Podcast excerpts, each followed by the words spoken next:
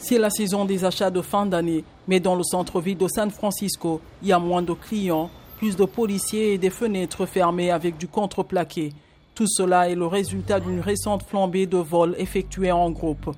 Dans cette banlieue de San Francisco, on estime que 80 personnes ont convergé pour voler des produits de luxe.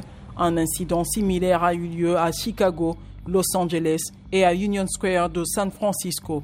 Les directeurs de magasins et leurs employés sont inquiets selon Rachel Michelin, présidente de l'Association des commerçants détaillants de Californie.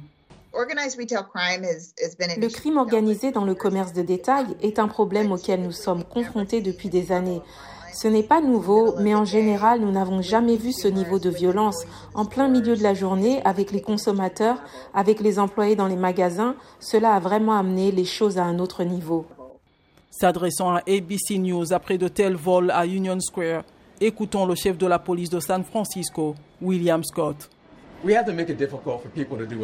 devons faire en sorte qu'il soit difficile pour les gens de faire ce qu'ils ont fait. Se garer juste à côté d'un commerce, briser les vitres, entrer et faire disparaître tout ce qu'ils peuvent emporter.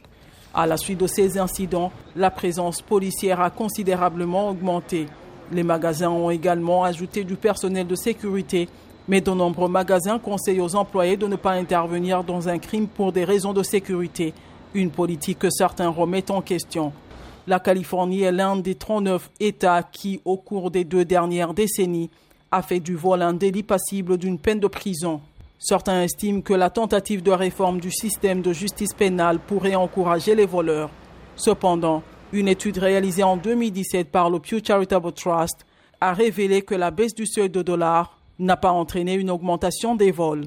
Rachel Michelin soupçonne que les récents crimes du genre vol éclair commencent par un caïd qui recrute des jeunes sur des réseaux sociaux. Il leur verse de l'argent et nous voulons vous payer quelques centaines de dollars. Voici ce que vous devez voler, gardez un peu du produit pour vous et donnez-nous le reste. Et ensuite, ils le vendent.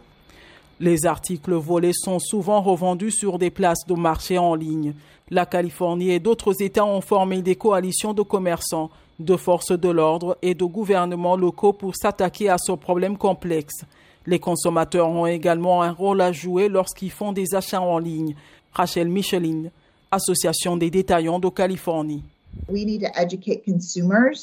Nous devons sensibiliser les consommateurs au fait que si vous voyez une très bonne affaire et que vous vous dites Waouh, je n'ai jamais vu un sac à ce prix-là, il y a de fortes chances qu'il a été volé. Poussés par la tradition, les acheteurs se présentent toujours déterminés à être joyeux, tout en restant méfiants.